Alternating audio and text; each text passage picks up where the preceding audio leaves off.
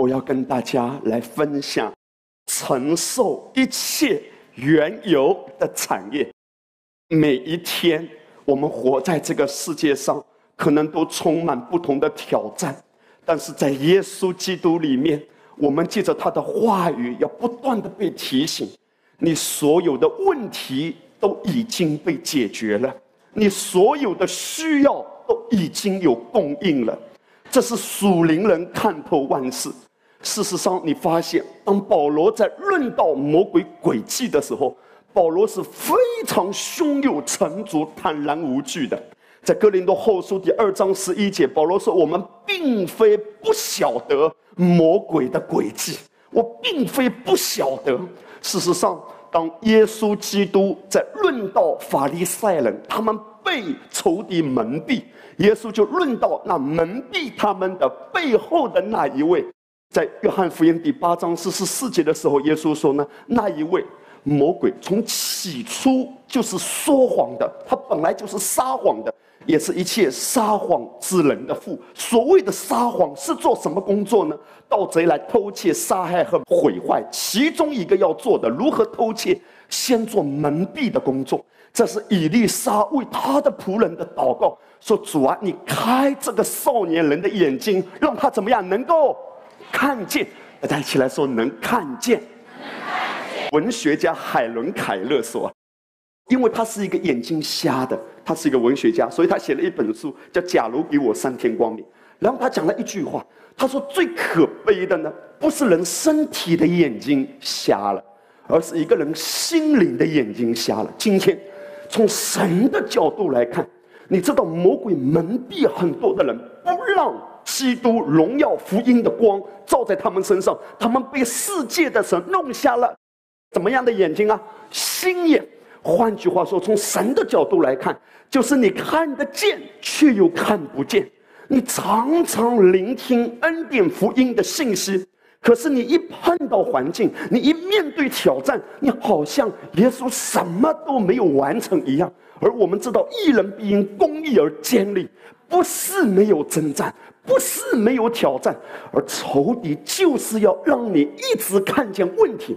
一直看见缺乏，只有五个饼两条鱼，生存的路上只有一根驴腮骨。一直看到不够，一直看到缺乏，一直看到自我。仇敌只要让人专注自我，专注环境，彼得就从水面上，他本来是超自然的神迹，行在超自然界的，可是他就在超自然界又回到自然界。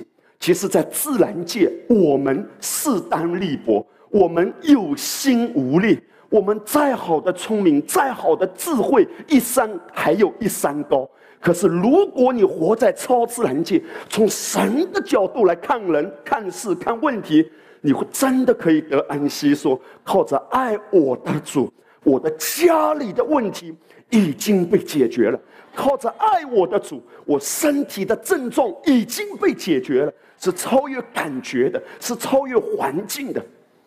仇敌的烂招是什么？就是让你看不见。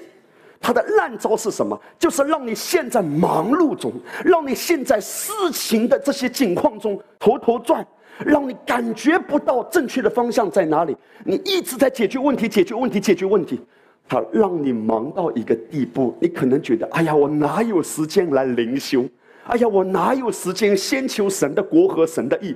哎呀，你不知道我的压力有多大，你不知道现在我的挑战有多大，这是魔鬼的奥博啊！他的计谋是什么？让你不要关注耶稣已经成的，让你看见问题还没有解决的。今天我们来到耶稣的面前，如果我们不是先看见，我们不能行。像保罗说，他并非不晓得魔鬼的诡计，如同保罗也说，属灵人看透万事。有时候，我们的身上有很多的灰尘，很多环境的挑战和人的话语会盖住我们，使我们看不见。那你知道这个看透，他看透的是什么？真正的看透是看透十架救恩的完工。你看到联系上下文，在哥林多前书第二章第二节，保罗说：“因为我曾定了主意，在你们中间不知道别的，我只知道耶稣基督，并他定十字架。”就是指向完工，所以紧接着在第十五节，他才说属灵人看透万事。如果你正面对一些身体的状况，我奉耶稣的名告诉你，这些的症状根本不是真实的，这是现实。耶稣已经解决了。当你亲近耶稣，求他的国和义，这些东西他都会云开雾散，全部四散。当仇敌看见光的时候，哪里有光，哪里黑暗就无处可藏。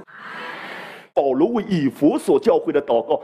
保罗说：“我求圣灵在以弗所教会这些众圣徒中运行，使你们有智慧和启示的人得以看见，照明你们心中的眼睛，看见什么？他的恩招有何等指望？他在圣徒中得的基业有何等丰盛的荣耀，并知道他向我们这信的人显明的能力是何等浩大，就是叫耶稣基督从死里复活的。保罗在说的是，你要看见。”你生命中已经有荣耀的产业了，是耶稣基督已经是为你赎回的，带给你的。保罗说：“你要看见，你生命中已经是有神的能力了，不用再唉声叹气，觉得自己是很可怜的、很无助的。靠着爱我的主，在一切的事上，我拥有他的智慧能力。今天我不要再抓取，我只是支取，然后日子一定是越来越丰盛的。”诗篇六十九篇，这是旧约之下。大卫的祷告，他说：“神啊，求你救我，因为众水要淹没我。我现在生淤泥中，没有立脚之地。我到了深水中，大水漫过我。我因呼求困乏，喉咙发干；我因等候神，眼睛失明。当大卫遭遇他生命中的低谷，这是他很真实的感受，就是他感受到的无助。”孤单、疲倦、灰心、沮丧，甚至绝望。然后他跟神有一个祷告。那我告诉你，今天我们不再需要做这样的祷告了。十七节，不要掩面不顾你的仆人。我是在极难之中，求你速速的听允我，求你亲近我，救赎我，求你因我的仇敌把我赎回。大卫的祷告是：主啊，当我看见仇敌这样子怀绕攻击我，求你将我赎回。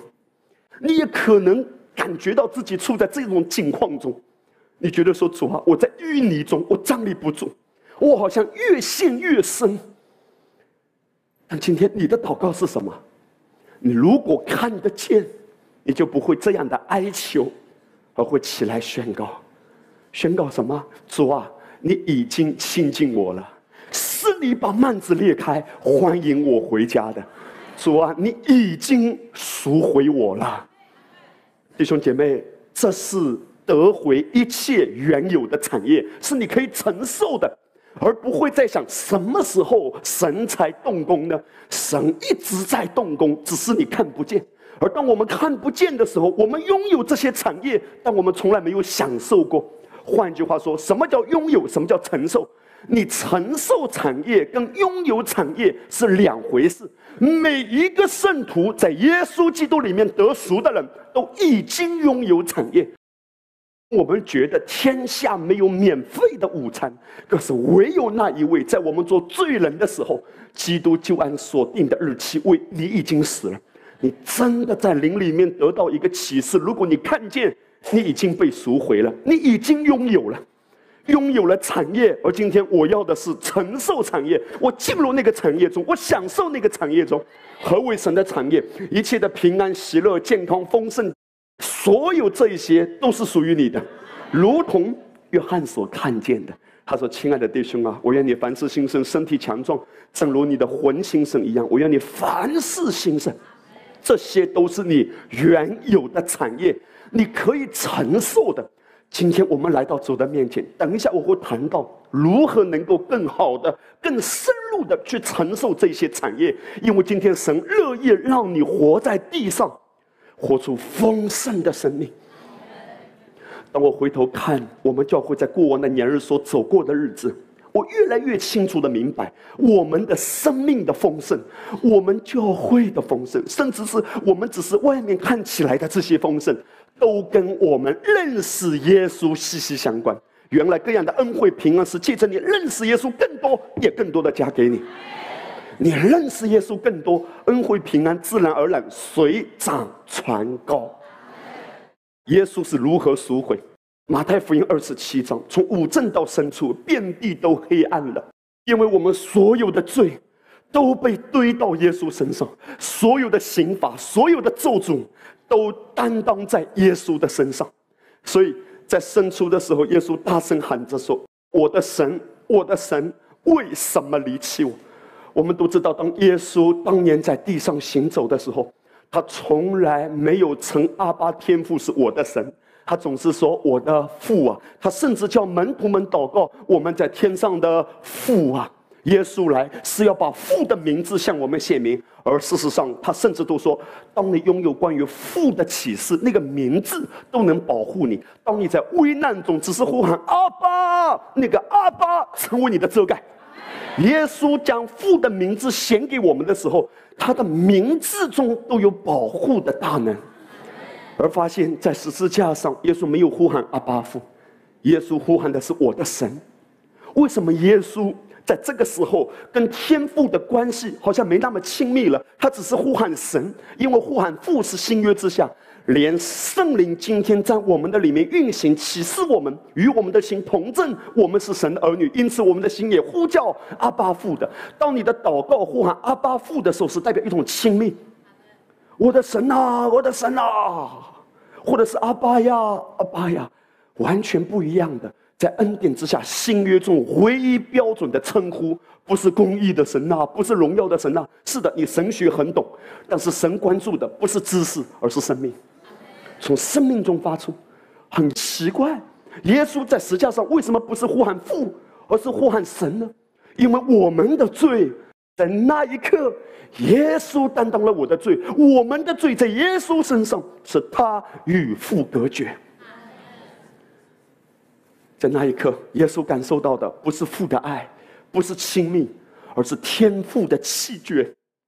那个气绝本来是天父要气绝我的。保罗说，在罪人中，我是罪魁。这个叫做罄竹难书，濯发难数。所有的罪本来都应该我们自己承担，可是，在那一刻，全部的罪都在耶稣身上。而人非有信，就不能得神喜悦，因为到神面前来的人，必须信有神，且信那赏赐寻求他的人。你知道吗？连我的不信，都在耶稣身上被担当。我所有的罪，我所有的污秽，都倾倒在耶稣身上。而我们的罪在耶稣身上的时候，那个罪成为一堵隔墙，让他感受不到天父的爱，是为了他要打开那扇门，打通那条路，让我得以坦然无惧的到父面前。所以他必须要呼喊神啊！为什么？因为在宝座上的那一位，他转过脸去，他听到他的爱子被折磨的呼喊，他听到他的爱子在呼喊神啊！但是他不可以有任何反应。因为十字架是公义和慈爱的交汇点，是公义的最高分，也是慈爱的最高分。在十字架上，耶稣基督担当了所有的刑罚，天父必须以最公义的方式来处理罪的问题，而若不流血，罪就不可以得赦免。所以，当耶稣基督这位爱子虽然受尽凌辱和欺压，受尽折磨，遍体鳞伤，皮绽肉开。他整个痛苦已经到达他的灵魂深处，天父在宝座上必须要转过身，因为他要让十架的完工彻底的成全。而当耶稣基督在十架上彻底担当我们的罪，你知道发生什么事情？当他说成了，这个时候天父他转过身来，然后你发现，耶稣当他说成了以后，他说：“父啊，我将我的灵魂交在你手里。”在那一刻。耶稣重新呼喊，宝座上的那一位是父啊，意思就是所有罪的问题解决了，所有的贫穷我担当了。你知道发生什么事情？圣殿的幔子从上到下裂开，不是从下到上。圣殿那个时候幔子超过九米，没有一个人可以撕得开的。而且非常厚，有几十公分，一层一层缝起来的，根本不可能从下往上撕开，而超自然的从上往下，这是阿巴夫亲自撕开的，因为幔子代表阻隔，他是在说从现在开始，凡信的人因信诚意到达我面前，他是转过身来把幔子撕开，说现在借着我爱子所担当的成就的这个十架之功，凡信靠的来吧。和生命的活泉。今天我要对你说的是什么？你已经被赎回了。看见这个真相，阿巴夫已经把幔子撕开。主啊，我所有的问题，耶稣都已经担当了，都已经解决了。幔子撕开，现在我看起来行走在这荒芜的世界上，其实我扎根在银座上，看起来我是缺乏的。保罗曾经谈到说，我似乎一无所有。却是样样都有，我似乎孤单无助，我确实有天君天使的同在，有以马内利的祝福。保罗甚至坚定的谈到说：“神若帮助我们，谁能抵挡我们呢？”而希伯来书的作者也谈到说：“主应许我们说，我必不撇下你，也不丢弃你。我要不断不断的在聆听到神的话语中来提醒自己，我现在坐在神的右边。”耶稣基督如何，我在这世上也如何。你知道，今天在耶路撒冷的北边，大马士革门北方的那个城门外面有一座山，就是我们知道耶稣钉十字架的各个他山。我请同工帮我放一张照片，各个他山旁边已经变成了一个公交车站。如果从这个角度看过去呢，好像不是很明显，但是在。更早很多年，应该是十九世纪末的时候，就有一个人他拍了一张照片，从那张照片看起来比较明显，这个各个他山也叫独楼地嘛，看起来就像一个死人的骨头。两千年前，耶稣的十字架就树立在这座山上面的，这座山叫独楼地，也叫各个他。我们记得当大卫。战胜歌利亚之后，大卫他把歌利亚的头砍下来，然后圣经就记载他拿着歌利亚的头去到了耶路撒冷，但圣经就停在这里，再也没有别的记述。而很多犹太的拉比们认为，大卫把歌利亚的头埋在哪一座山呢？就是埋在后来被称为各个他山的，因为那座山。以前就叫做歌利亚山，所以你发现从原文的发音都很像的，歌利亚各个他。换句话说，一千多年以后，当大卫把歌利亚的头埋在各个他山脚下，一千多年以后，那一位上帝的爱子属天的大卫，被爱的独生的爱子，你知道发生什么事情？当他的十字架竖立在这一座山上，意味着歌利亚曾经向神的百姓叫嚣，压制欺压神的百姓，而那一位大卫被爱的，他靠着神的恩典和大能胜过了歌利亚。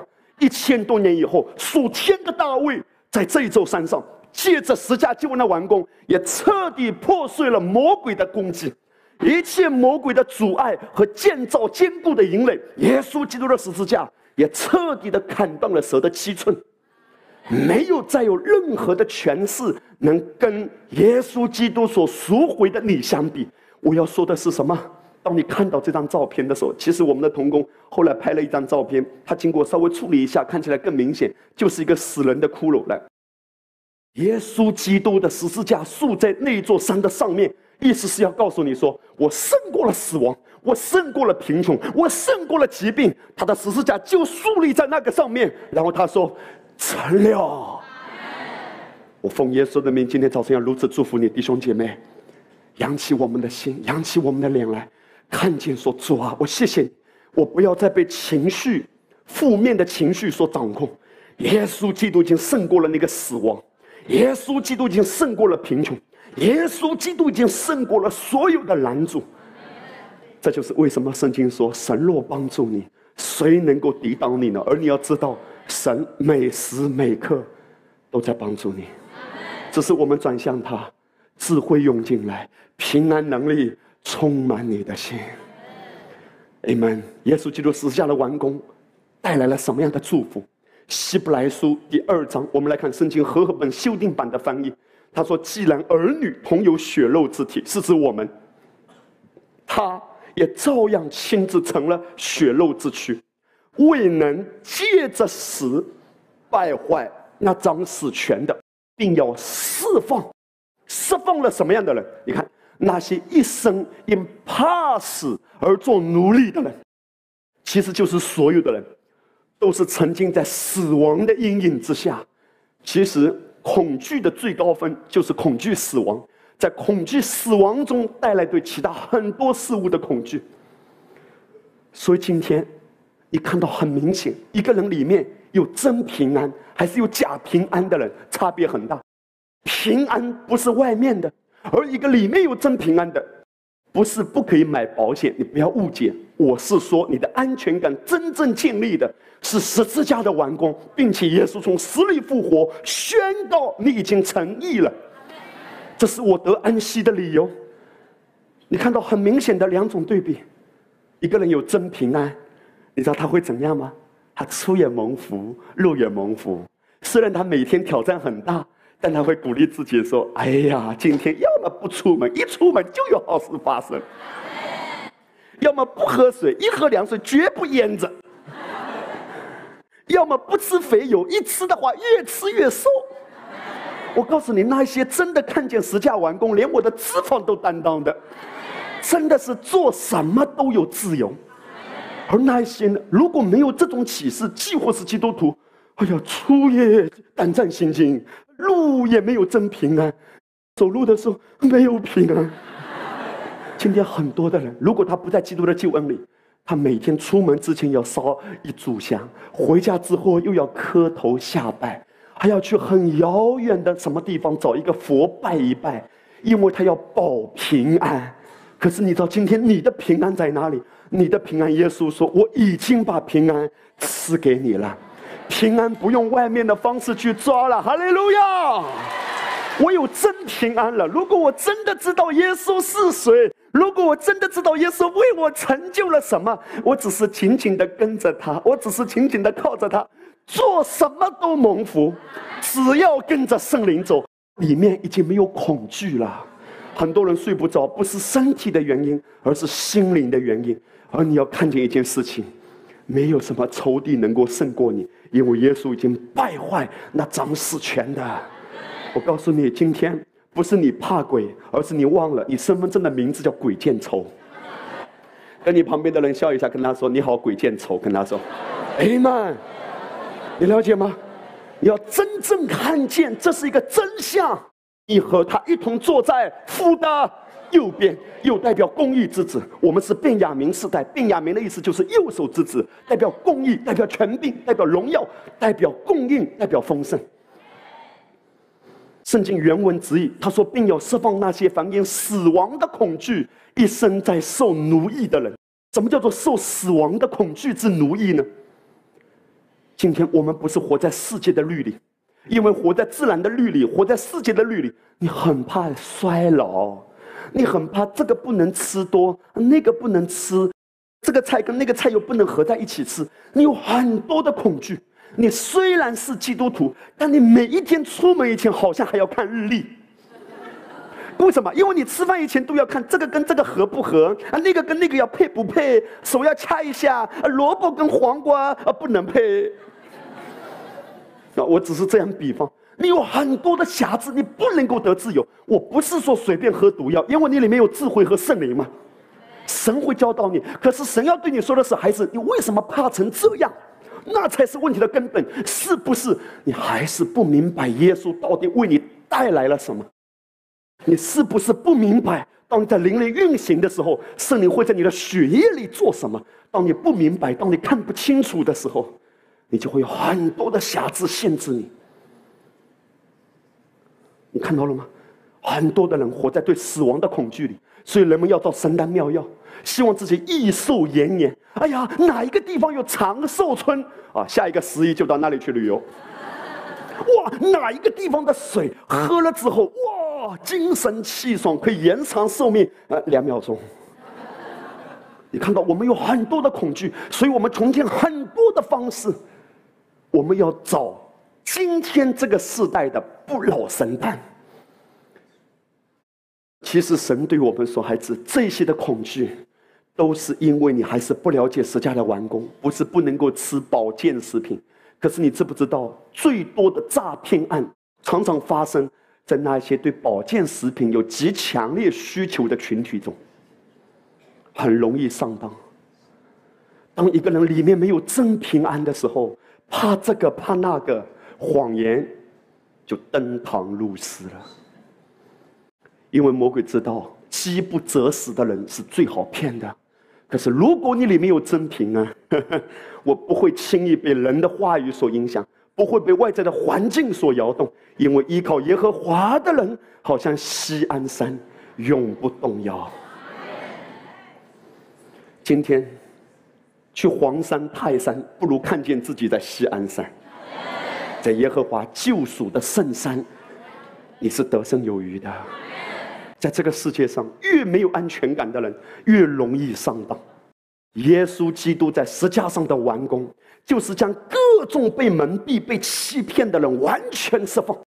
唯有基督的救恩，能带给人永恒坚固的盼望和真正有福的确据。弟兄姐妹，这是我们要看见的。你看得越透，你站得越稳。大家一起来跟牧师说：看得越透，站得越稳。这是真实。你看得越透，你的钱会越少花；你看得越透，你晚上睡眠会更好。约翰福音十四章二十七节：我留下平安给你们。我所吃的不像世人所吃的，你们心里不要忧愁，也不要胆怯。就说不要胆怯。出埃及记里面，甚至圣经讲到什么吗？神甚至应许我们说：“我都要赐福你的水和你的食物。”你说水还用什么赐福吗？不用你赐福，我有净化器。如果不是恩典，人间最净化的都可能会导致问题，因为一切都堕落了。上帝说：“连你喝的水，我都要赐福。”可是今天我们宁愿更相信人的方法。我不是说不可以用净化器，没有问题。可是你知道吗？连你能够吃一顿饭，你能够呼吸，都需要恩典。我们凭什么可以如此坦然无惧的领受平安的祝福？在希伯来文里面，平安就是 shalom 嘛，因为有人已经为此付了代价了。在希伯来的 shalom，它的含义就是平安，而它的字根是什么？就是偿还。就是付了代价。如果你去一个商店买东西，然后你跟他比较熟，你说对不起，我今天能不能跟你赊账？这个东西两百块，我过几天还给你。那个老板跟你比较熟，他知道你没有钱，他就先给你。结果那几天，你每一次过他的家门，都以钢铁侠的速度往前走，因为你里面没有偿还，就没有平安。可是有一天，你的家人知道这个事情，他偷偷帮你付钱，没有来得及告诉你。但是你每一次从他旁边过的时候，你还是很恐惧，因为你还不知道你可以拥有一个平安的确据，因为已经被偿还了。魔鬼告诉你说：“为什么你会有这种疾病？知道吗？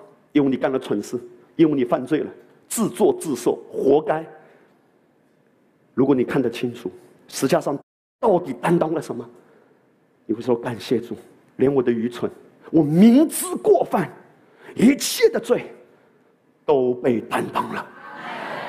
激活我软弱，我不是故意愿意陷在软弱里，可是就算我力不能胜，我软弱了，我仍然可以拥有平安的确据，因为已经被偿还。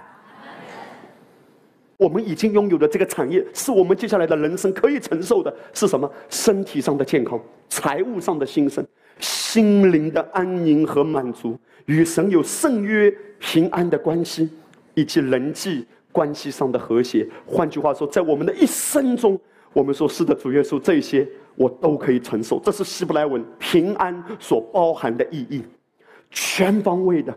这是我的产业，大家一起来说，这是我的产业。耶稣说：“我已经把平安赐给你了。”领受的人说：“阿门。”当我们今天聆听神的话语，就是让平安已经在我里面的这个产业，我来享受它，我来经历它，好事情不断的追随你。神完美的心意是要让我们承受一切原有的产业，这些产业都是我的，我不用在外面找了，我里面就有，我不需要再找哪一个名目来按手了，耶稣基督已经给我了，我找遍名目，倒不如找金包木。耶稣基督。新定版圣经俄巴底亚一章十七节，我们一起来，一二三，西安山上。必有拯救，那山也必成圣，雅各家必得原有的产业。大家起来说，必得原有的产业。今天，当你聆听恩典福音，恩典福音将开启你的眼睛，看见你可以拥有一颗坦然的心来承受。等一下，我会更具体谈到如何承受。我先让你更坚定的清楚神的心意。就是要让你承受这世界，神的心意就是要让你得回原本属于你的产业。我们的身份是谁？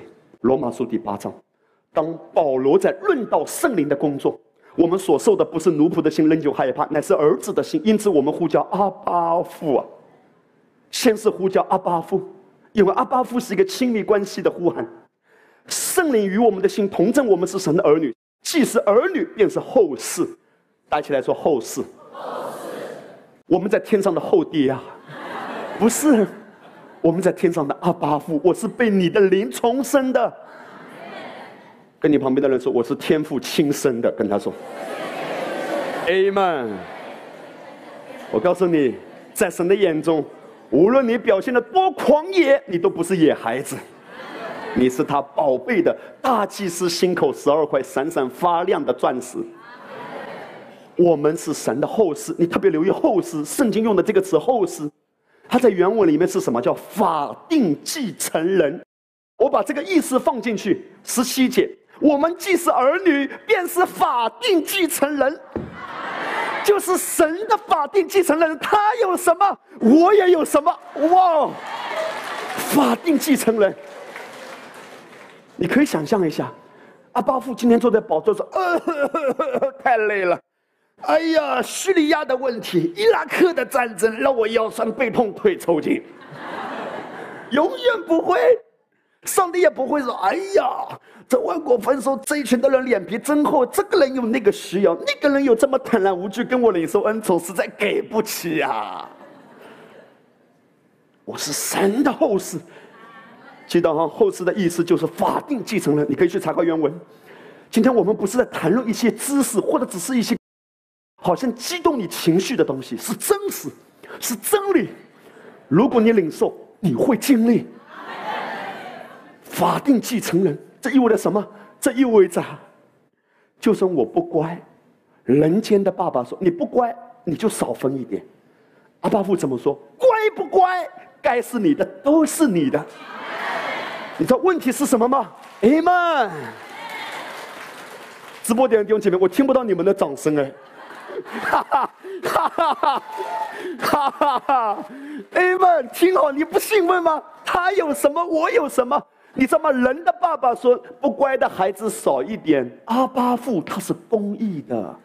既然我们的兄长耶稣基督都为我们赎回了，所有领受的信号他的人，只要你看见所有魔鬼穷尽一切的诡计，还要占领讲台，让你看不见，让你看不见是什么意思？你要做啊，你要虔诚啊，你要爱主啊，所以你要做。如果你做的不够，你有没有坦然的心？没有。在律法之下，所有的人都是婴孩，虽然名分是，但是婴孩不能够开爸爸的兰博基尼。不能够去享受家里的一切，婴孩只能够玩迷你版的。不要小看我，我们家有很多飞机和大炮，全是小孩子的玩具。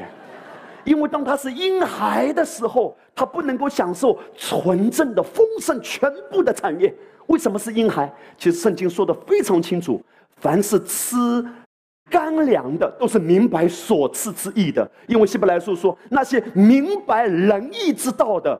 都是吃干粮的，长大成人的。什么是喝奶的呢？在律法之下，只晓得规条的。如果今天你晓得阿巴父的心是赐平安的心，是施恩于你，已经完工，可以白白领受。你是长大成人后世啊，跟你的品格无关，跟你的生命无关，跟你成不成熟无关。非常可怕的是，律法主义的教导会怎么说？你知道吗？你不能承受产业，因为你的品格有问题。我告诉你，谁品格最有问题？彼得的品格有问题。彼得是一个非常狂妄自大的人。谁的品格有问题？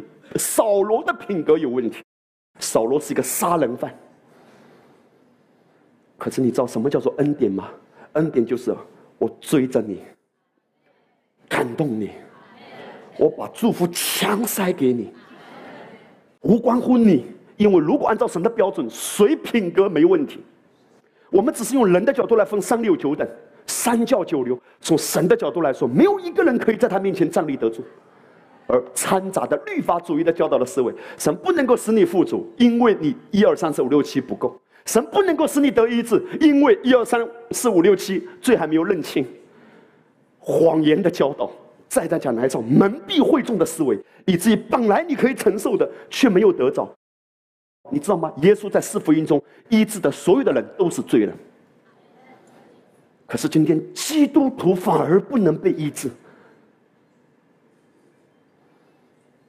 很有意思啊！你发现没有？耶稣医治的都是罪人啊，甚至外邦人啊，医治了还没有信主的，十个麻风病，几个来感恩？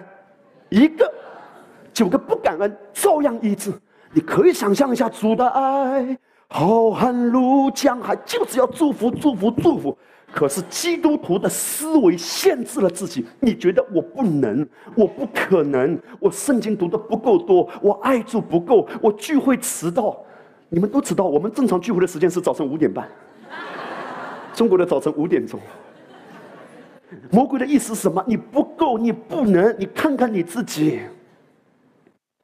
哇！你看看讲台上那些人多虔诚，那是因为你没有去到讲台上那些人的家。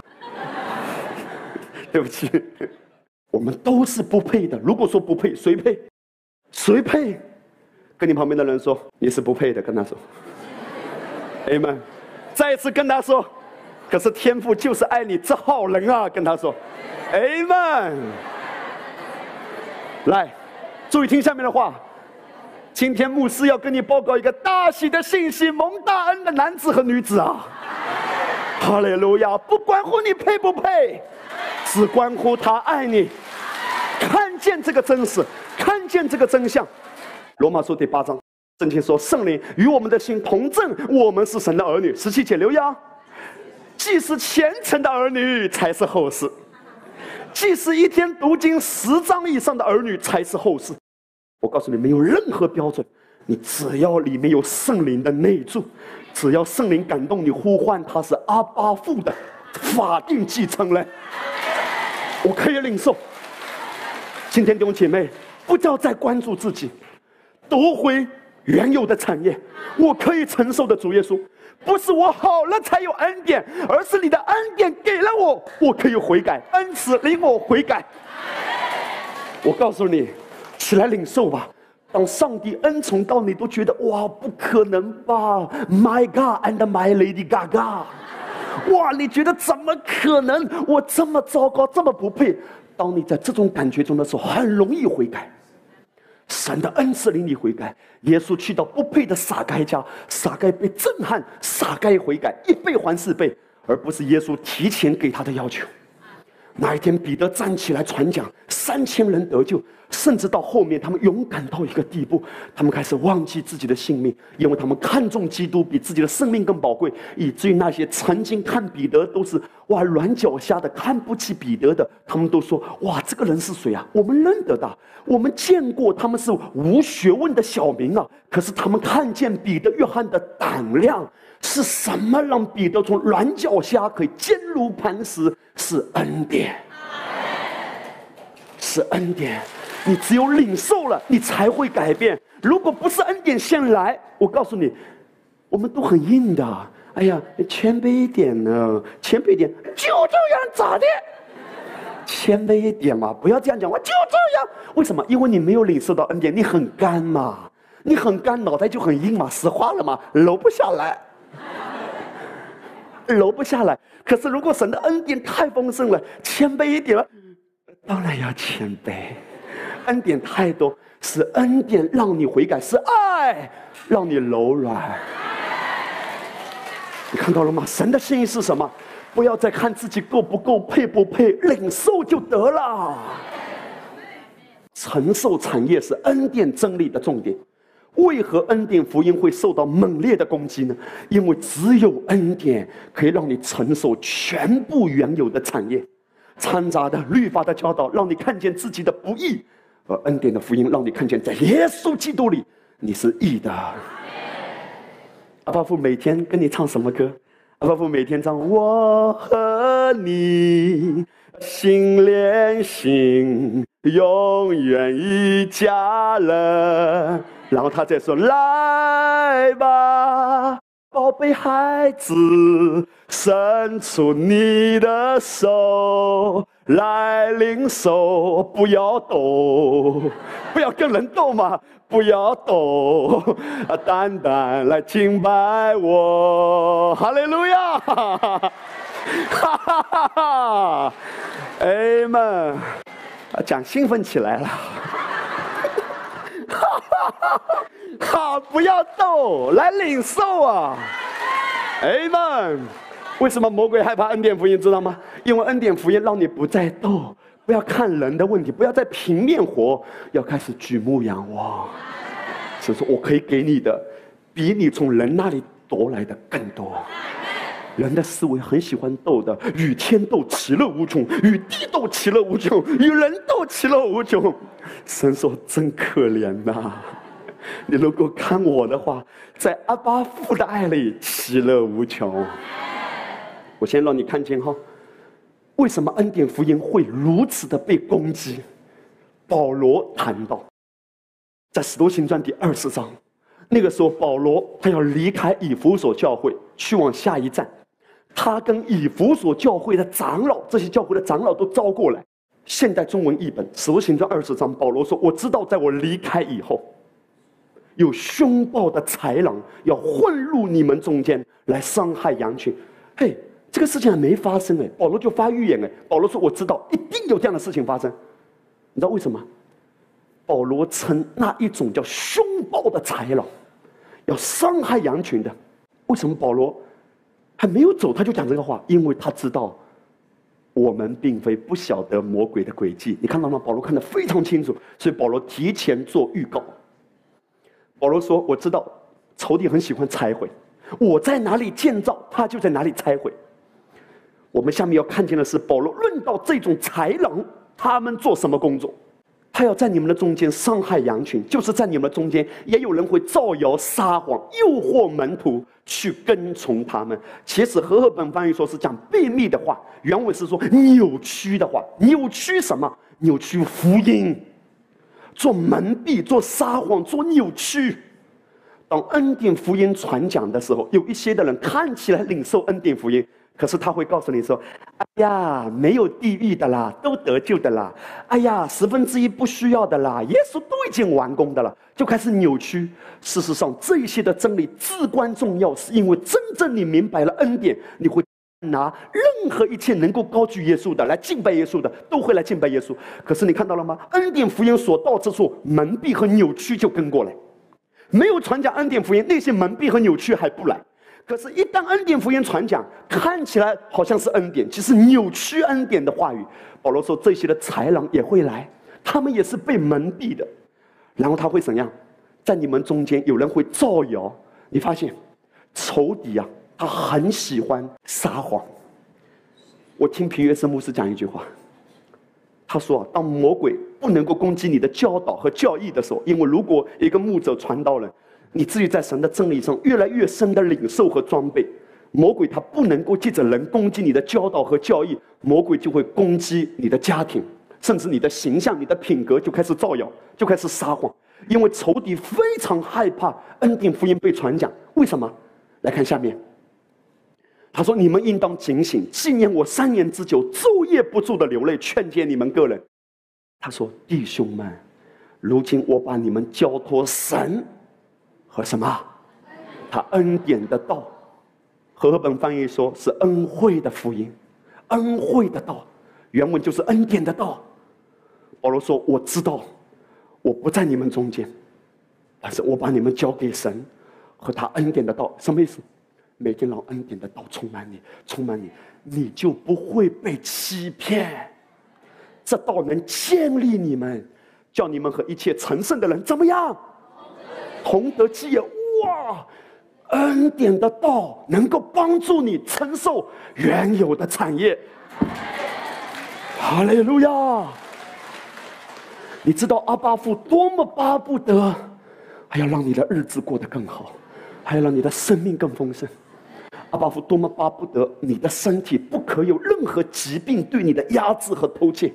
阿巴父多么巴不得你的生命一天比一天更丰盛、更丰盛、更丰盛。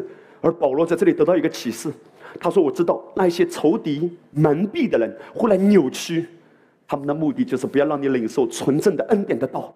因为当你持续的领受、领受，这会发生什么？你会在不知不觉中轻轻松松的领受极大的恩典的浪潮，会承受你原本已经有的产业，全部都经历到。你只要记着听信福音，好事情追着你接二连三的发生。”所以保罗认定那一些来破坏和搅扰的，或者把律法掺杂的这些话语带进来的，保罗说他们是凶暴的豺狼来的，因为这些豺狼不是顾念羊群，他们对羊群的死活无关，他们对自己的名利很关心。神何等希望他的孩子都能承受全部的产业，因为拥有产业是一回事，承受产业是另一回事。今天我们的主题是什么？承受一切原有的产业。现在是承受的时刻了。今天许多基督徒还在努力的争取和抓取，却不懂得自取。当人被错误的教导辖制，就难以承受原有的产业。反之，当你听的正确、信的正确，恩宠自然会流淌。保罗说：“我把你们交出去。”他说：“虽然我不在你们中间。”但我的 N P 是在你们中间。保罗在说什么？你们要回想我曾经跟你们分享过的这些恩惠的福音，它能够建立你啊，让你真正在灵里面刚强壮胆，并且能够帮助你不知不觉就兴旺了、健康了、恢复了、得着了全部的产业。保罗说：“我把你交给恩典的道，这个道当你领受，不知不觉的，你会承受全部的产业。”今天我们每一个弟兄姐妹，在你余下的道路中，你常常对自己说：“主啊，今天我又软弱了，可是我依然坦然的领受原有的产业。”这是领受洪恩和所赐之语，叫因信称义。听好，弟兄姐妹，世界的人只会讲幸运，对我们来说，没有什么幸运，是恩典。不要将神的恩典当作偶然的幸运，因为幸运它的英文 lucky，你看。路西弗，它的英文“幸运”跟路西弗前三个英文字是一样的。当你把恩典当作幸运的时候，你眼中已经没有神了。有了解吗？一切都是恩典。你每天拥有恩典的思维，不要说“哇，好幸运啊，好侥幸啊”。我告诉你，你要对自己说：“我每天都依靠恩典，主耶稣，我每天都依靠你。”因为魔鬼希望你相信幸运，而神希望你依靠他领受恩典。因为当你相信幸运的时候，你说耶稣成就了跟我无关，我只是有人的偶然、人的幸运而已，人的巧合而已。其实不是巧合。路德在波阿斯的田里捡麦穗，那都是上帝对他完美的引导。虽然他不知道波阿斯掉下麦穗是上帝不知不觉、静悄悄的恩宠，不是幸运，一切都是恩典。每一天对自己说：主啊，我靠你的恩典领受产业，我靠你的恩典做任何事。我靠你的恩典，我以为我能的，但我依然依靠你。这就是保罗的意思。他说：“我把你交给恩典的道，而且这道怎么样能够建立你们，能够建立你们？你怎么样能够被建造起来，被修复，保持灵里的自由和喜乐？你的情绪是一个警讯。当你持续感到忧郁和定罪时，这表示你所信的出了问题。曾经，当我的思想变得灰暗时。”我一定会整天聆听恩典的信息。你若在思想和情绪上被攻击，就让自己被永生神的话语充满吧，让恩典的到来建立你。如果今天我感到我的情绪不对，我要让恩典的到来建立我，我会一整天。也许你说：“嘿，我已经听过了，魂里是要刺激和新鲜的，但灵里单单有耶稣关系的。神的心意是什么样？越聆听，越开启，越看见，越坦然来领受。第二个，我要跟大家谈到的，如何承受一切原有的产业呢？加拉太书三章七节。所以你们要知道，那以信为本的，就是亚伯拉罕的子孙。大家起来说，以信为本的。罗马书四章十三节，因为神应许亚伯拉罕和他的后裔，我们都是亚伯拉罕的后裔，对吗？必得承受世界，不是因律法，乃是因信而得的义。讲到最好讲的，就是妥协，就不要讲看起来很遥远的事，就讲。很容易的事，很容易的是什么？弟兄姐妹，神在今年会给你一点点恩典的，一点点，一点点。每个人都有一点点嘛，我们都很容易嘛。嗯，牧师，你讲的有道理，确实我们今年有一点点。可是如果今天牧师要告诉你说，神要宏恩的、大大的祝福你，你会说：哎呀，看起来有点遥远哎。根本不是遥远，而是思维没有转变。神在这里给我们的标准是什么？承受世界。你永远不再为房租忧虑的，你的手头永远不会拮据的，因为手头拮据的人要承受世界，没有人会相信的。承受世界的人腰酸背痛腿抽筋，没有人相信的。你就算腰缠万贯，可是你天天躺在病床上，你没有办法去享受上帝所赐给你的这些恩典，这也不是承受世界。什么叫承受世界？知道吗？你什么都不缺乏，而且有能力祝福别人。与此同时，你身强体壮；与此同时，一百二十岁的时候，眼睛不花，耳朵不聋。我告诉弟兄姐妹，今天神给我们一个非常看起来很难，其实已经完工的一个应许，叫承受世界。而我们之所以难，因为我们不在信的层面，我们在做的层面。因为一讲到你要承受世界，你脑袋瓜里就开始在想：那我要干什么，我才能够赚这么多？我要怎么样，我才能够更上一层楼？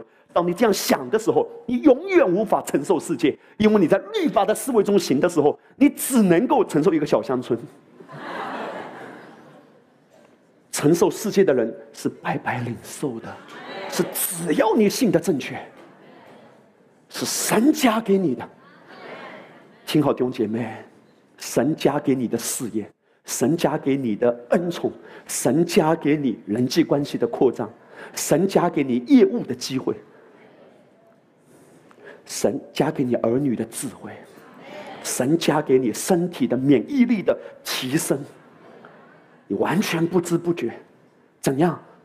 只是信，魔鬼穷尽一切的手段把你拖入到做。而神却对我们说：“你要站稳了，你只是要信，信就是安息。安息不是什么都不做，而是跟着圣灵做。你看起来做这件事情，跟那件很宏大的恩宠相比，好像没有什么关联。其实神一步一步是息息相关的。当以斯帖被预备进皇宫的时候，他从来没有想过有一天神可以借着他拯救整个犹大族。上帝早有预备。”今天你来到这个教会也好，今天你在这家公司也好，你看起来嗯，也就差不多，也就这样嘛，也没有什么特别的。小心一点，你已经进皇宫了，因为神有伟大的预备。上帝借着耶西叫大卫去送十个饼给他哥哥，不是大卫送饼，是上帝把大卫送到王位上。上帝有一个伟大的预备，在当时大卫看不见。但是，如果你站在一个属天的高度，你看到大卫接下来的人生，你看到了吗？如果你明白这一点，你就不会为眼前的事愤愤不平，因为我是在耶稣基督里面成圣的艺人，我承受的是属天的福气，不是斗，而是受，领受。大家来说，不是斗，而是受。这是为什么？魔鬼猛烈的攻击恩典福音，同样的。也是为什么使徒保罗如此愤怒的责备加拉太的教会。答案与什么有关？与因信称义有关。因为如果你的思维里面是因信称义，是因信称义，你会越来越多的领受洪恩，承受产业的。所以魔鬼，你看，保罗他非常愤怒，对加拉太的教会谈到了一段话。我们直接来看第八节，保罗说：“无论是我们是天上的使者，若传福音给你们，与我们所传给你们的不同，他就应当被咒诅。”保罗真的是非常的愤怒啊！保罗说：“如果有人传的不是曾经我们所传的，保罗传的是什么？他自己说的非常清楚，我们所传的是高举神儿子的福音。我不知道别的，只知道耶稣基督并他所完成的十字架的工作。保罗所传的是完工了，完工了，你可以安息了。”保罗说：“如果有人传的是掺杂的，不是看到我耶稣完工的，还要让你去做的，他要被咒诅。”第二次，保罗发出双重的咒诅，因为保罗为加拉太的教会忧伤。如果你信错了，产业就在你前面，但隔着一层玻璃，什么都得不到，因为从恩典中坠落，你还是要做做做，你还是抓抓抓，你跟世人没有差别。世人在明争暗斗，你也在明争暗斗；世人尔虞我诈，你也如此。因为你不相信恩典，你不相信补还，你不相信供应，你不相信神的翻转，你不相信耶和华为你征战，所以你才要斗。你看到了吗？怎样的思维会带来怎样的行动和生活方式？保罗说：“如果你真的相信这个恩典，你只是安息，上帝会把金山银山、衣服堆成山，全部都带过来，是不需要加上尔虞我诈的。”保罗就论到加拉太的教会变心了。他在第四章的时候就谈到加拉太的教会自从领受了掺杂的福音之后，他们对保罗怎样？保罗说：“啊，曾经你们知道我头一次传福音给你们，是因为身体有疾病，你们为我身体的缘故受试炼，没有轻看我，也没有厌弃我，反倒接待我，如同神的使者，如同基督耶稣。”保罗说：“曾经你待我。”像神的使者，甚至把我当做基督耶稣一样，什么意思？保罗的意思是，你们曾经很接纳我，很尊荣我。十五节，你们当日所夸的福气在哪里呢？那时你们若能行，就是把自己的眼睛挖出来给我，也都情愿啊。这是我可以给你们做见证的。保罗说，曾经你们听到恩典的福音的时候，你们刚刚领受的时候，你们完全的领受。你们说，保罗，这真的是救命的福音啊！这真的是改变我一生的福音啊！他说：“我们真的是感谢你把基督这样的福音带给我们，我们就是眼珠子挖出来给你，什么意思？我性命都可以给你。”保罗，谢谢你愿意成为神恩典的管道。可是你看到魔鬼他非常诡诈，他把掺杂的福音开始渗透进来的时候，他说：“哼，啊哪有什么五倍的补还啊？瞎扯！啊哪有什么耶和华为你征战啊？”哪有什么高举基督，单单要耶稣啊？教会也是应该要风风火火，也要让更多的人得救，快快得救。耶稣来的日子近了，我们也要做做做做做，要努力。所以，就做的思想开始渗透进教会，人心渐渐开始变硬了。你知道发生什么事？保罗紧接着说：“如今我将真理告诉你们，就成了你们的仇敌吗？”他们思维里面被掺杂给渗透的时候。他们的心开始变得骄傲。十七节，那些人热心待你们，却不是好意，是要离间你们。原文是说把你们关在外面。你知道，从属灵的角度来说，把你们关在什么外面？把你们关在恩宠的门外。因为你们在掺杂的思维里，掺杂的思维就是做做做，你从恩典中坠落。律法主义者在加拉太的教会大力的推崇掺杂的福音，并且攻击传讲。因信称义的传道人的教导和品格，其结果就是阻止神的洪恩流进教会。弟兄姐妹，今天早晨我在这里讲这些话，是要说你更坚定，让恩典的道来建立我，因为恩典的道会让我承受一切原有的产业。魔鬼不怕你讲安息，但怕你活出安息，甚至他为了让你不要再安息。你曾经亲密的弟兄姐妹同工都可能会反对离开攻击你，但你越是如此，你越要安息。他们会说：“哎呀，都不做了啊，都懒惰了啊，都颓废了啊，啊那个啊。”啊啊，真的是让我忐忑啊！啊啊啊！你来听吗？你听过那首歌吗？忐忑。哇，教会的牧者都懒惰了，啊，都没有爱心了，啊，小组他以前巴不得推动我们每个礼拜一次，现在鼓励我们两个礼拜一次，甚至啊不要慌，慢慢来。你越要安息，反弹就会越大。你知道为什么？因为如果你不是真正先歇下来，神的手没有办法来接手。魔鬼穷尽一切的手段，就是让你一边想歇，一边又歇不下。就在这种你来我去的拉扯中，来来回回两年了，还是歇不下。牧师从安息系列一讲到安息系列七，你终于七上八下，啥也没听懂。安息很好，哎，确定确定确定，讲什么？讲安息，你呢？啊，慢慢来。神是要让你自己喝进来，因为他不害怕你讲。但一旦你活出来，安息中的荣光是非常大的。一旦你活出安息的生命，用生命影响生命，而且当你安息的时候，你会飞得更高，飞得更高。哈利路亚！一旦你歇下来，神就开始接手。你试试看，一旦你把自己歇下来，歇下来，神就开始接手，神会抓起你。让你在空中飞舞，神的荣耀、神的能力、神的智慧、神的平安、神的喜乐、神的自由、神的丰盛、神的产业，势不可挡的充满你。你不用再唱那首歌，我要一步一步往上爬。不用，神说你是如鹰展翅上腾，奔跑不困倦，行走不疲乏。不用再爬，翱翔。所以仇敌知道。一旦歇下来啊，恩宠要来，所以记着你亲近的人，你的弟兄姐妹、同事、同工，哇，他今年的业绩很好啊，哇，他的小组很复兴啊，哇，他的牧区发展的很快啊，哇，我整个牧区比不上他一个小队啊，哈利路亚！魔鬼在你的里面开始播撒这种谎言，来做努力拼，你看到了吗？这种。不安的情绪，怂恿你，要推动你。但是，一旦你歇下来，我只是安息，必得原有的产业。你知道吗？保罗，他完全不顾人的情面。一旦他真的领受了，成为他启示的时候，他坚定到什么程度？我们来看，同样在加拉太书，他说：“至于那些有名望的，不论他是何等人，都与我无干。”神不以外貌取人，那些有名望的，并没有加增我什么。保罗在说什么？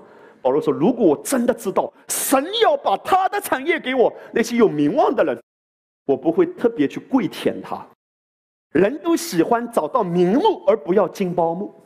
我告诉你，那些真正得到启示，我在耶稣基督里，只要信，只要安息。”神会加增，不是说我们对人无礼。保罗一定知道，也是要有智慧的，也是要与智慧与人相处嘛。保罗自己说的嘛，所以我们也是尊荣每一个人，尊荣有名望的人，尊荣任何在我们之前之上的人。阿门吗？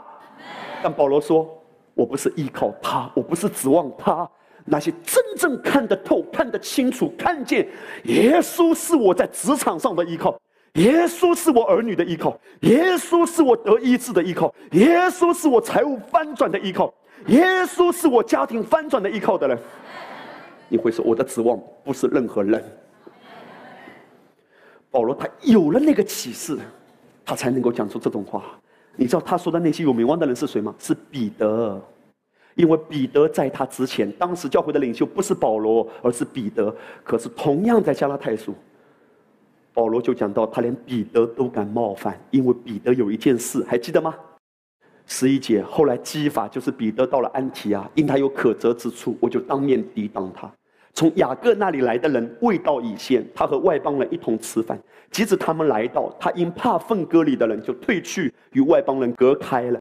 律法是这样子的，外邦人是不洁的，外邦人的食物也是不洁的。如果一起吃饭，万一把他们不洁的沾染了，我们也变得不洁了。所以吃饭都要隔开。雅各那个时候比较有律法主义的残留的东西，彼得就担心，如果我没有律法主义的这些残留的动作，雅各那里来的人可能有意见，所以他本来是跟外邦人一起吃的。你看到了吗？律法主义的思维在作祟，他就又跟外邦人隔开了。亲爱的弟兄姐妹，今天在耶稣基督里面，所有的流行感冒根本不能够沾染你。这些不洁的，所谓不洁的也好，都在你的生命中彻底失效，因为耶稣复活的生命在你的身上涌流。不是不洁的让你变得不洁，而是你的圣洁让人可以变得圣洁，因为你跟他分享耶稣。而保罗看见彼得做这种事情，十四节，但我一看见他们行的不正，与福音的真理不合，就在众人面前对基法说：“你看他当面挑战彼得，你既是犹太人，若随外邦人行事，不随犹太人行事，怎么还勉强外邦人随犹太人呢？”他的意思是，彼得，你原先已经跟。外邦人在一起了，你现在看到雅各那里来的人，你又跟外邦人隔开了。哦，你现在又要让外邦人来随从犹太人这些律法，讲不通嘛？如果你里面已经有一个确据，耶稣基督已经把我赎回了，我在基督里是圣洁、公义、得胜有余的，没有什么外面的东西可以影响我，可以搅扰我，我不再担心。我不允许我的平安被外面的东西给搅动。我有平安如江河，什么意思？一直信，一直信，耶稣完工了。我有平安了，我是圣洁的，我是蒙福的，我是被爱的。每一天活在这样的思维里。义若是借着律法，借着行为，借着功德，基督就是突然死了。耶稣为什么死？耶稣的死是要告诉你，担当你一切的罪，担当你一切的刑罚。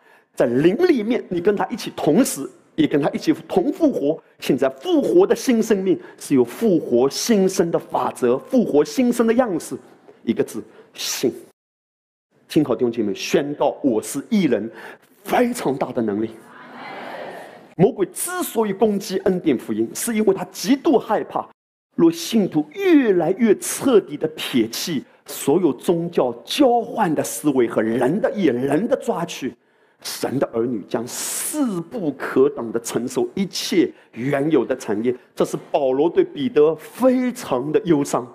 保罗说：“你还是把人带回律法，还是高举掺杂的教导，你不能够百分之百勇敢的彰显白白领受的恩惠。”所以保罗对但凡有掺杂的福音，他总是非常的敏感，不是人的错。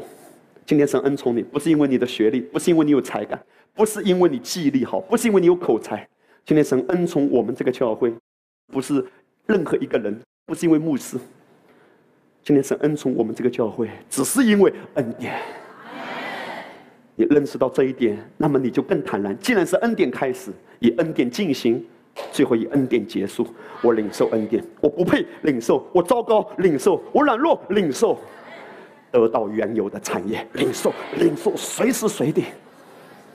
田牧师分享的见证，在他的网站里，一个弟兄他说：“我从小生长在不健全的家庭中，我父亲经常不在家，我母亲则罹患躁郁症。这样的成长过程使我缺乏安全感，因此我感觉自己必须赚取父亲的爱和肯定。同时，我的个性具有侵略性，而且骄傲自大。我在学校里被同学排挤，这种经验使我变本加厉。”自私自利、野心过度，而且喜欢冷嘲热讽。二零零四年，我生了一场重病，我的皮肤会红肿，而且非常容易过敏。因为皮肤的关系，我每晚几乎失眠。身为律师的我，工作量很大，但我却没有体力上班，没有医生能医好我，所以我去寻求其他临界媒介，好让我的痛苦被减轻，但全都没有用。事实上，我的恐惧日益增加，我罹患了躁郁症和恐慌症。他也是在香港的。后来我的女友，就是现在她是我所爱的妻子，在零六年带我去教会，位于香港的一间教会，我接受了基督。然而基本上我的生活并没有太大的改变，因为在那个教会中，我被教导要想得到神的祝福，我必须要有很多虔诚的行为来取悦神。我教会的牧师也教导，救恩是可能失去的。若过着不敬虔的生活，其结果就是下地狱。由于这种教导，我很难相信天父爱我，更不敢期待好事情发生，所以我仍然感到自己活在咒诅中。一切的改变从我领受恩典福音开始。一位弟兄把平约瑟牧师传讲的恩典信息介绍给我，渐渐的，我的生命和思想完全的改观了。我曾经那种被咒诅的感觉完全不见了，我的身体完全得以康复，并且基督丰盛的爱在我的生命中满溢呀，以至于我很想要祝福在我周围的人。我持续领受恩典的真理。每当我祷告时，难以形容的平安流进我心。接着一再聆听恩典的话语，我感到极大的平安和喜乐。我想要传讲恩典福音，将神的爱分享给在我身旁的每一个人。把荣耀归给主耶稣来，弟兄姐妹，Amen。你看到两种对比吗？他还是原来那个他，但什么变了？教导变了，思想就开始改变。教导是怎样？你要想得祝福吗？你要有好行为，你要够虔诚，你要配得。可是，在这种教导里面，他是被辖制的，什么产业都没得着。虽然信了主，名义上，但产业没有承受。而现在，他改变一个思维：天父爱我，借着耶稣担当我的罪，我可以白白领受自取。任何时刻，随时随地，我领受，我领受。你知道，在四福音中记载，许多罪人都可以领受耶稣的医治。可是为何许多基督徒反而无法领受医治呢？为什么反而基督徒更难？这不是很奇怪吗？原因很简单，因为我们太知道自己哪个方面亏欠了神，哪里不够虔诚，不能得医治的十个原因，所以我们很容易审查自己、责备自己、专注自己。然而，我们唯一要专注的就是基督并他的完工。当人不再专注自己和世界的律，只专注基督，医治就用了。哈利路亚！我告诉你，这真的是一个福音的大好的消息了。今天主要医治我们每一个人。为什么连基督徒反而不能得医治？因为罪人啊，他没有一种观念：哦，原来一天读经要读三十章的；哦，原来是要哇做这个做那个的。因为那些罪人，当他遇见耶稣的时候，他只知道一件事情：耶稣就是这么好。信了耶稣，反而开始明白，耶稣好是好，不过一二三四五六七。很多标准，本来恩典永流永流永流，你一旦开始给自己搬进律法，我要怎样，砰，恩典就止住。神说：“OK，那你先做了。律法颁布的目的不是要让人真正遵行，因为没有一个人能够做到，在一条上跌倒，所有的条上都跌倒。律法颁布的目的是要让人绝望，你单单只要信而领受。你看到了吗？如果今天在你的小组中，如果在教会中，在你的家庭中，包括你自己，在哪一个方面需要得医治的弟兄姐妹，拦阻医治最大的阻碍是定罪感，关注自己。哎呀，我审查一下，是不是哪里亏欠呢？审查一下，哎呀，难道是我老公犯罪了吗？审查一下，家里面是不是有什么呃当灭之物？耶稣基督在你的家庭中掌权。所有一切的东西，不管知道不知道，当然明显的偶像之物要弃绝。可是我告诉你，不要再关注外在的，也不要再关注自我。耶稣，谢谢你，主耶稣，管他什么原因，我得医治。管他什么原因，你看到吗？人的思维总是要找原因。哎呀，主啊，这个人生来瞎眼，是因为他爸爸犯罪呢，妈妈犯罪呢，外公外婆、三姑六婆犯罪呢？人一直在挖原因。你看，耶稣根本没有理睬他们这种问题。耶稣只是说要彰显神的荣耀。耶稣只是把他带向神的荣耀。耶稣没有回答：“哦，我算一算，我想一想，是因为妈妈的爸爸有犯罪没有？”耶稣根本没有回答这些问题，因为这是魔鬼的奥博烂招。告诉你说，审查一下，专注自己，连圣餐都可以这样子被污染。因为当领圣餐没有明白正义，开始自己审查自己的罪，而不是单单纪念耶稣的死，焦点一旦转变，圣餐就失效了，把圣餐当做自然之物了。可是今天神要对我们说，圣餐，耶稣说，你们每逢这样行，是要纪念我耶稣啊，不是纪念你自己的罪啊，完全把自己的过去忘记背后，努力面前。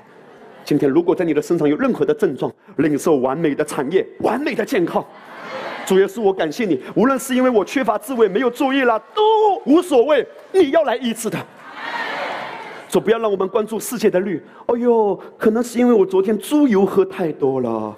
哎呦，可能是因为我那个东西吃太多了。你还在关注自己做的吗？我告诉你，耶稣没有问拉萨路，拉萨路，为什么你死？给我解释一下。啊，年纪轻轻为什么会死？给我解释一下。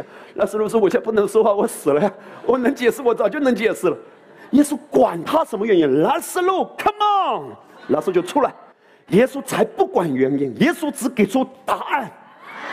耶稣只要给你答案，说孩子，管你是什么原因软弱的，管你什么原因财务有问题，现在主耶稣要来翻转你，而他翻转你之后，也给你智慧，能够让你丰盛的往前走，不要再自卑。哎呀，我真遗憾呐，就是我以前愚蠢呐，我真遗憾呐，就是猪油喝多了。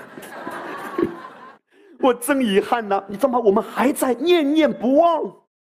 马太福音第八章，到了晚上，有人带着许多被鬼附的到耶稣跟前，他只用一句话就把鬼都赶出去，并且治好一切有病的。马太福音十二章十五节，耶稣知道就离开他们，有许多人跟着他，他把其中有病的都治好了。大起来说，都治好了。我们中间每一位主耶稣要让你说，都得原有的产业。Amen，Amen，在那一大群人中，可能有人还没有原谅另一个人，可能有人的婚姻出了状况，可能有人的品格有问题，可能有人的生活一团糟。但耶稣关注的不是问题，而是领受的心。我领受，我领受。不要跟自己斗，我为什么这样？我为什么这样？我恨自己。不要跟自己斗，不要跟人斗，也不要跟自己斗。来到耶稣面前受。一切有病的都治好了，管你什么问题，如何领受原有的产业？因信称义。说我领受，我坦然的心。我们一起来祷告，奉主耶稣的名，阿爸天父，我向你献上感恩。就在今天早晨，我们的思维要被打开，我们要看见主啊，不再关注自己够不够，我们就是坦然的领受一切原有的产业。在耶稣基督的恩典中，我们都领受了，而且要恩上加恩。谢谢你，主耶稣啊，你恩宠我们。我们中间若是有任何一个人需要机会，按照你心中的纯真和手中的巧妙来带领他，好机会为他预备。我们中间有任何一个人需要打开一扇门，进到更高的一个层面，你的手来带领他，一步一步的，让他因为更多认识和经历耶稣，白白的领受这一切恩宠。向他开启，主耶稣，我谢谢你。今天早晨，我们不再看自己的不够，我们看主耶稣已经完工，已经完工。我可以坦然无惧的心，来高举双手，花一点时间自己开口来祷告，无论用灵祷告还是悟性祷告，感恩的领受来，Amen。Yes, Lord。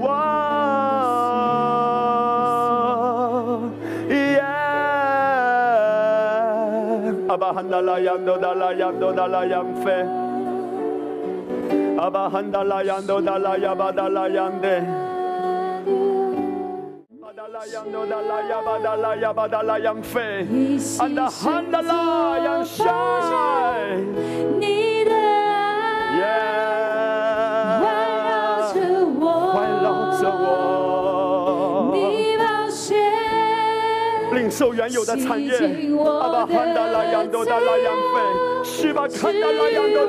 的，赐我自由。你是爱。你是爱，你牺牲做保障，你的爱，哈利路亚，环绕着我。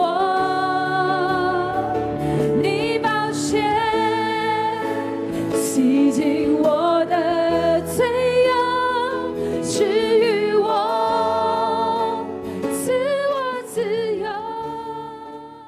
早晨，当我们领受这篇信息，阿巴父的心意，就是他要让你看见，孩子啊，我把一切的产业都给了你，起来承受吧，起来领受吧，信他，信他的话语，安息，不要斗，不要抓，我只要跟随圣灵而行。保罗知道，他领受的这个启示是没有谁可以动他的，就是安息，单单是安息，单单是安息，完工了，完工了，竭力的进入那安息，竭力的进入那安息。我们要承受的、承受的原有的产业已经拥有了，现在是要承受的时刻。从哪里开始？思维开始，神要帮助你，A 们更健康、更丰盛、更平安、更自由、更有智慧、更有荣光，如鹰展翅，恩上加恩。是吧看到拉扬多达拉亚巴达拉扬飞我领受主啊！阿巴汉达拉扬多达拉亚，好事情要发生在你身上，Amen。好事情要发生在你身。